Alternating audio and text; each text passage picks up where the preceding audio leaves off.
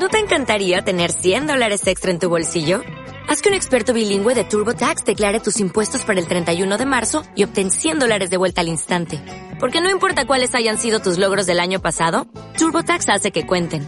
Obtén 100 dólares de vuelta y tus impuestos con 100% de precisión. Solo con Intuit TurboTax. Debes declarar para el 31 de marzo. Crédito solo aplicable al costo de la presentación federal con TurboTax Full Service. Oferta sujeta a cambios o cancelación en cualquier momento. Hola, ¿qué tal? Bueno, hoy traigo un tema que quería comentaros. Lo escribí hace pues unos días. Lo subí a mi blog, planilandiablog.wordpress.com. Y además, bueno, pues es una entrada especial porque es la número 200 del blog.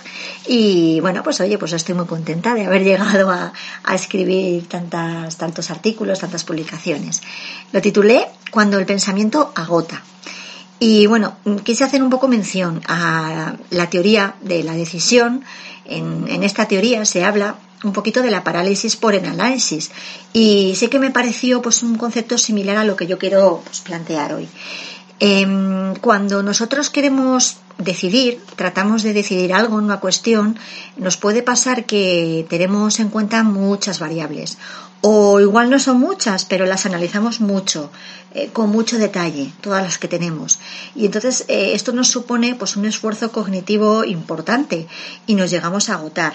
Entonces lo que ocurre es que dejamos de tomar decisiones y dejamos de actuar, ¿vale?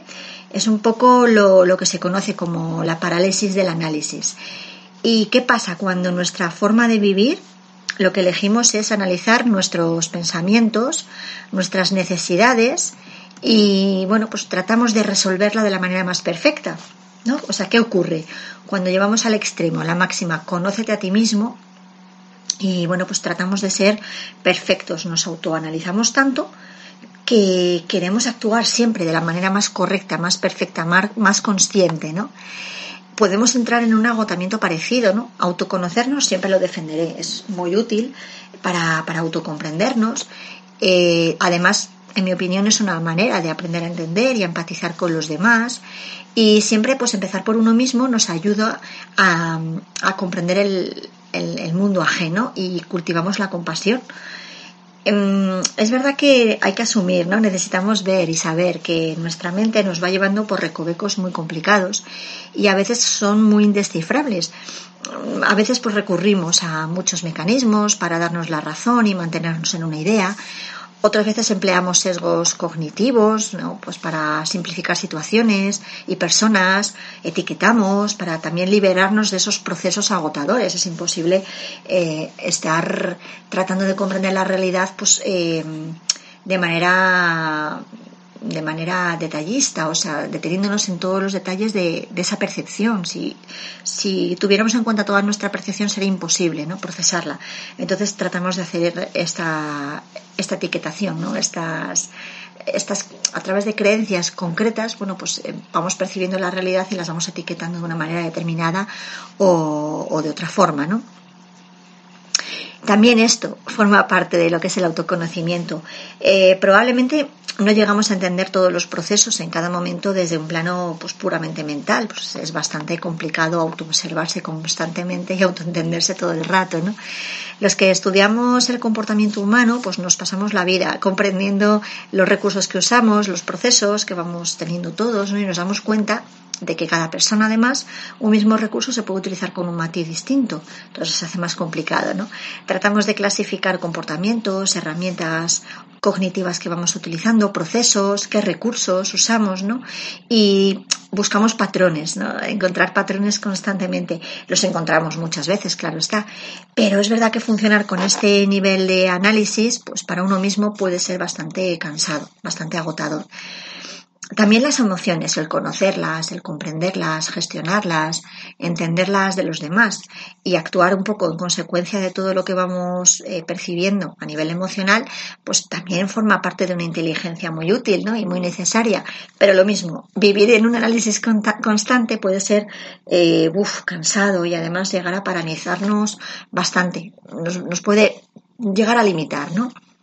Entonces, bueno, pues eh, al final en el punto medio pues está la virtud, ¿no? decía Aristóteles. Y creo que en este aspecto también es positivo, pues tratar de buscar y encontrar ese equilibrio. El autoconocimiento resulta muy útil, eh, bueno, conocer la existencia de proyecciones nos ayuda a encontrar esos puntos oscuros que muchas veces no queremos ver de nosotros mismos o de nosotras mismas o no queremos aceptarlos, ¿no? Entender también cuando estamos utilizando una queja para victimizarnos, eh, bueno, pues también aliviar el peso de la mochila, livianizar los tengo que, que nos estorban muchas veces. Pues todo esto, conocerlo, lo que hace es que nos hace más coherentes, nos alinea y nos hace actuar de manera más coherente, más consciente. Y esto muchas veces nos hace sentir muy bien, muy felices. Eh, bueno, también incluso nos hace felices saber qué es lo que no voy a poder cambiar o no sé cambiar. Nos puede liberar para no estar autojuzgándonos tanto, ¿no? Todo esto la verdad que es muy positivo y bueno, he escrito un montón sobre ello y, y, lo sigo, lo sigo pensando, lo sigo defendiendo. Sí que es verdad que si, bueno, hay un momento ya en el que con todos estos procesos no avanzamos ¿no? y sentimos parálisis y agotamiento, pues bueno, pues podemos preguntarnos cosas. Hay veces que nos eh, estamos conociendo muchísimo, estamos eh, cazando pues todos nuestros pensamientos y nuestros recovecos, ¿no? Pero sin embargo seguimos como atascados en, en una infelicidad más o menos permanente o, sigo con ciertos miedos o, sigo dominado o dominada por el ego o viviendo así en conflicto, enjuiciando a los demás, ¿no? Y en este momento pues es posible que lo que estemos haciendo es dejando de ser coherentes, aunque pensamos que lo estamos siendo constantemente por ese análisis excesivo, ¿no? Y muchas veces mm, se nos escapa y no, no identificamos cuando hemos dejado de estar alerta y de estar conscientes porque es que nuestro ego es capaz, es tan capaz de hacernos ver que estamos alineados y coherentes en, cuando realmente estamos súper perdidos de nuevos que es que ni, ni, lo imaginamos, ¿no? Tenemos una programación tan profunda que no nos percatamos fácilmente de cuando volvemos a estar en la inercia o en el piloto automático. Al final nos damos cuenta que el diálogo mental Sí, es productivo cuando lo hacemos de manera controlada, a dosis pequeñas, ¿no? O bueno, dosis que, que, nos vienen bien. Pero si llegamos a descontrolarlo, si ya se apodera un poco de nosotros mismos, ya de manera obsesiva o limitante, pues ya no ayuda. Y bueno, pues detener ese discurso mental sí que puede aliviarnos las cargas, ¿no? Si estamos en un bucle demasiado tiempo, pues es momento de buscar un equilibrio y empezar a lo mejor a actuar porque actuando volvemos a encontrar caminos. El movimiento sabemos que ayuda a quitarnos el polvo ¿no? y a arriesgarnos de nuevo. igual que la parálisis a la hora de decidir puede superarse con la acción, o sea, dejar de analizar tanto, ¿no? Para empezar a decidir a riesgo de equivocarnos y luego ir solucionando los imprevistos de nuestra decisión. Pues en este sentido, puede ser positivo dejar a un lado tanto esfuerzo cognitivo para centrarse en lo importante, en lo que nos puede dar pistas de por dónde sí y por dónde no. Dejar a un lado tanto detalle, que además encima pues cambian bastante con el tiempo durante toda nuestra vida. Y en este caso, pues bueno, ¿qué podemos hacer? Arriesgarnos, actuar y luego pues ir ajustando esos vaivenes que la vida nos vaya, nos vaya dando, nos vaya ofreciendo. Si analizar en exceso nos ayuda, pues fenomenal. Ahora, si nos agota, es que está dejando ya de ser útil y puede ser hora de buscar pues esas otras estrategias que calmen ese, ese discurso, ¿no? ese, ese análisis tan profundo. Eh, detener la mente al final es liberarnos de todo, de todo ese peso ¿no? que llevamos acumulando. Y en esto, como en todo lo demás, pues siempre, siempre elegimos nosotros, siempre eliges tú. Pues también sin parálisis, ¿no? A la hora de, elegir. Probablemente no hay elección perfecta, si es la mente la que, la que siempre está controlando el proceso, ¿no? Y actuar, actuar al final según lo que podamos ver y, asumir que generalmente pues no vamos a ver el conjunto en su totalidad. Siempre hay algo que nos vamos a, a perder. Eh, nos ponemos en marcha, ¿no? Y siempre podemos ir ajustando nuestra elección a lo que vaya pasando. ¿Cómo podemos detener la mente? Pues cada uno seguro que tiene su pequeña estrategia. Pues pasear, meditar, rezar, recurrir a un mantra, ¿vale? Eso también a veces eh, pues puede funcionar, o cantar, pintar, escribir, reír, no sé, cada uno busca lo que le ayuda a detener el pensamiento este recurrente que está agotando nuestros recursos y, funciona, ¿vale? No hay una manera más perfecta que otra.